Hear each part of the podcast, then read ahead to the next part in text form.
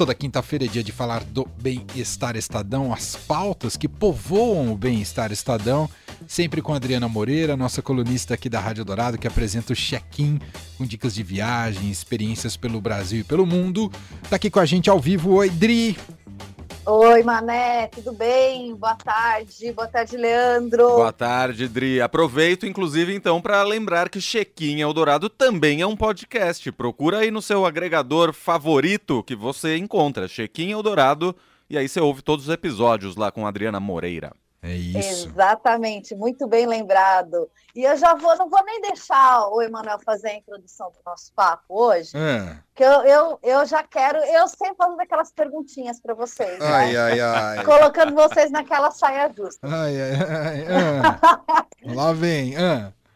Vocês são chatos para comer? Eita!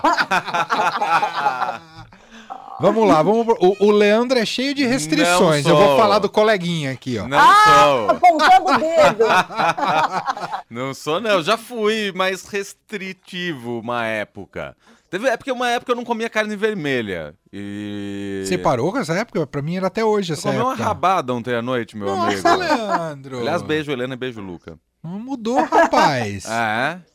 Que coisa. Tá vendo? Bom, o Leandro não comia carne, mas era uma opção como um vegetariano, né? Sim, é, exato. sim, era é por opção. É coisa, É. isso. É não, opção, eu- o- tá. o pessoal me chama de fresco, mas eu não sou fresco pra comer. Como de Você tudo. não gosta de ervilha? Eu não gosto de ervilha. Eu É. tenho medo de ervilha. Mas não, como bem, como bem. É, no, ge- no geral eu acho que eu como meio quase de tudo, É, assim. Não somos Não. chatos. A gente não se Ah, considera chato pra comer. Então tá ótimo. Então tá ótimo. É, na verdade, eu falei assim, né? Chato para comer, mas que até um, um, um, um quadro, né, do, do chefe Claude Trogot, que Ah, era ele, maravilhoso. né? Ele bota lá, faz ali umas comidas para galera que não gosta de comer nada. E a gente está com uma matéria sobre paladar infantil nessa matéria, mas paladar infantil não é o paladar das crianças. É o...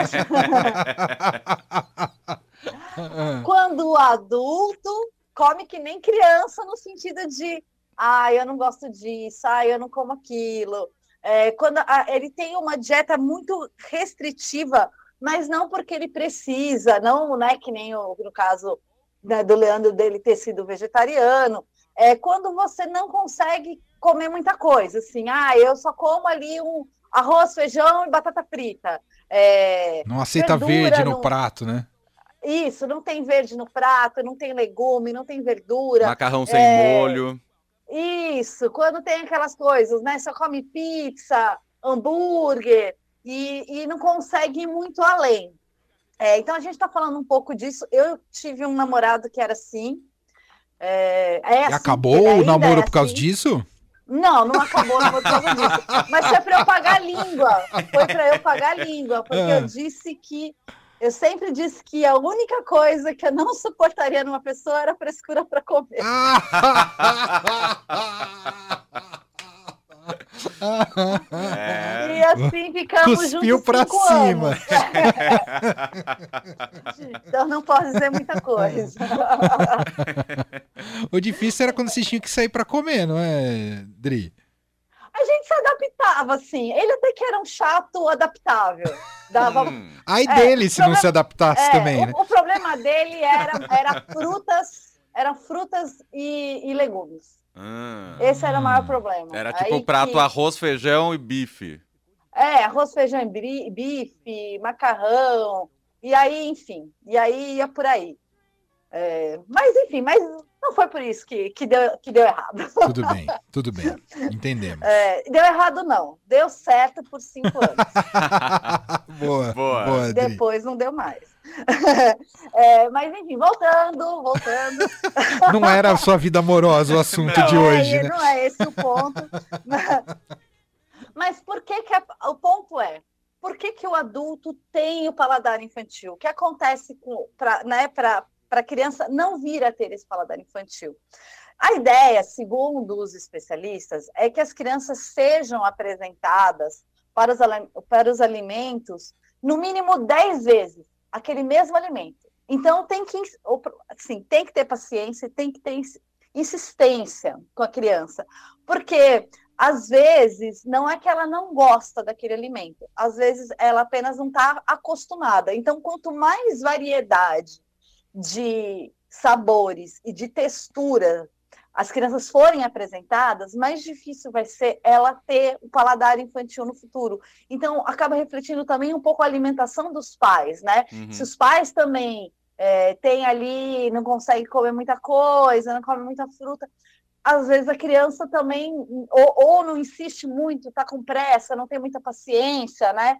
É, a criança pode largar porque, enfim, é, tem um estranhamento natural, né? Uhum. É, dali de você experimentar uma coisa, uma coisa nova.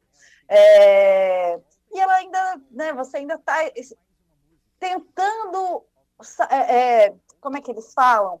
Você ainda está moldando as suas papilas gustativas. Hum. Então, elas precisam ter um pouco de mais de estímulo para você para você né, gostar daquilo ou realmente perceber que não gosta. Por exemplo, eu odeio nabo, posso dizer com todas as letras, porque eu já provei nabo de todas as maneiras que você pode imaginar na minha vida e eu odiei em 100% das vezes. Então, é, Posso e, dizer com E eu acho que você odeia uma coisa que não é commodity no prato, né? né? Não é uma coisa muito é, dia a dia. É, ali, tipo, eu odeio né? feijão, aí atrapalha, né, na vida, é, né? Exato, exato. Eu não tenho muitas, muitas restrições. Eu não, não, não, não tomo café, nada que tenha café. Oh, agora, hein, Indri? Não toma pesado. café, pegou pesado com a gente. Desculpa, gente. Inclusive, eu tô com um copo de café na mão aqui, tô me sentindo mal agora. A vida se divide entre aqueles que tomam café e os que não tomam café, Adriano. Desculpa, eu sou os que não tomam. E, eu, e assim, ó, você quer me deixar louca? É deixar aquele copinho com aquele fundo de café ah, velho, com sei. aquele cheiro de café velho. Do Normalmente as pessoas jogam no meu lixo. Aí é sacanagem. Não, mas assim, é, né, é aquelas coisas, né? O universo faz com que as pessoas achem o meu lixo atraente para jogar esse copinho de café. E eu sinto esse cheiro, tipo, a quilômetros de distância. Nossa! Mas, enfim.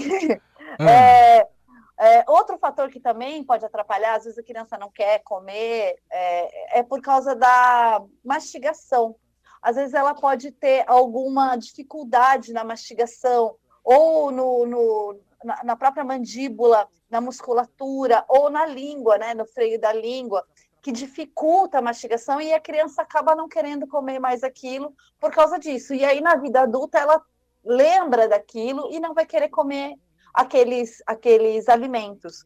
É, algumas, algumas alergias alimentares que às vezes você tem na infância e, e depois passa, mas que na vida adulta você acaba ficando também com um pouco de receio, né? Ou por você ter passado mal por algum alimento, e aí você na vida adulta acaba rechaçando aquele alimento. Então, precisa de muito trabalho na infância para que é, essa pessoa, quando ela né, vire adulto, ela realmente consiga comer mais. Uhum. Mas e para os adultos? Tem jeito? É, tem, mas claro, né, precisa de um pouco de força de vontade, né, da pessoa também se predispor a, a experimentar novas coisas, mas uma nutricionista ou nutricionista podem ajudar nesse processo, porque aí o nutricionista ele vai ver, por exemplo, é, em vez de ele querer, por exemplo, ah, você não come fruta, aí vou colocar 50 frutas no seu cardápio, não vai dar certo, né? Uhum, você já, já vai desistir logo de cara. O nutricionista vai começar a introduzir isso de uma maneira gradual, é, em determinados pratos, em determinadas receitas, para ajudar a estimular esses sabores né? E, e deixar a coisa ficar mais fácil. Então, a primeira coisa é isso, né? Procurar um nutricionista que vai poder. E também é, ela vai escolher esses alimentos para é, é, de acordo também com o que você precisa de nutrientes, né? Então você já começa a introduzir esses novos alimentos que você não come é, de acordo com o que o seu corpo também está necessitando. Uhum. Então, né, em vez de você escolher um alimento aleatório, né? Ah, X. Não, não. Uhum. Você já vai com um objetivo. Em alguns casos muito específicos, que, que aí são de transtornos alimentares, é, aí pode ter um acompanhamento psicológico até e, e tratar disso. Mas na maioria das vezes, é, você co consegue começar desses primeiros passos ali com a ajuda de um nutricionista. É. E, e eles acham que, que tem solução? Então, Andri, eu estou perguntando que eu tenho uma. Tem uma lá em casa que tá difícil superar essa resistência. Essa resistência. Ao, ao verde. É, então, tem que ter paciência. Ela é corintiana, é... tô brincando. não, o segredo, assim, na infância, é justa.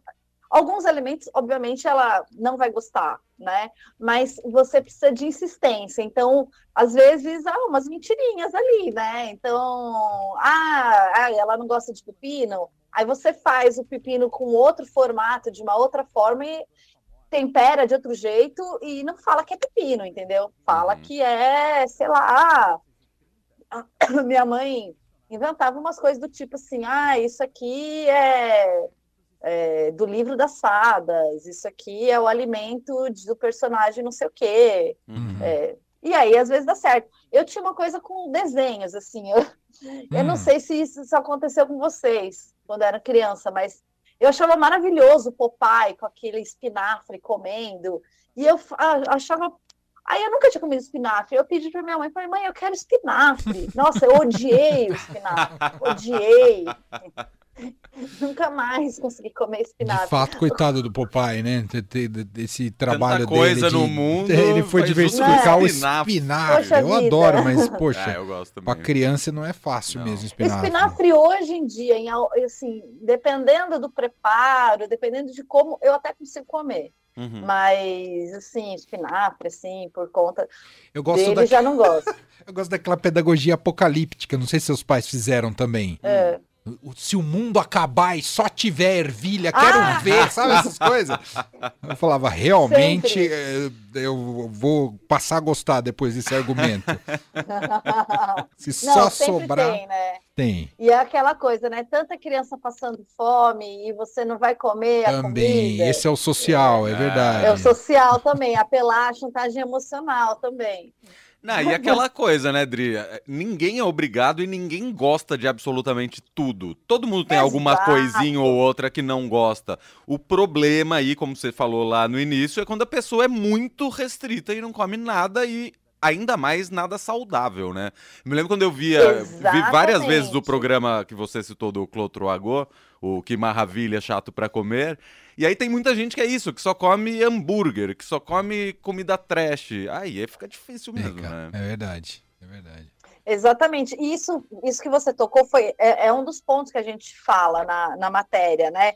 Que o problema não é nem só você, né, que nem a gente estava falando no começo, ah, você vai sair para jantar com a pessoa e aí você não consegue comer nada, né? Ou vai na casa de alguém fazer um jantar e aí a, a pessoa não consegue comer ou, ou, traz a própria marmita, né?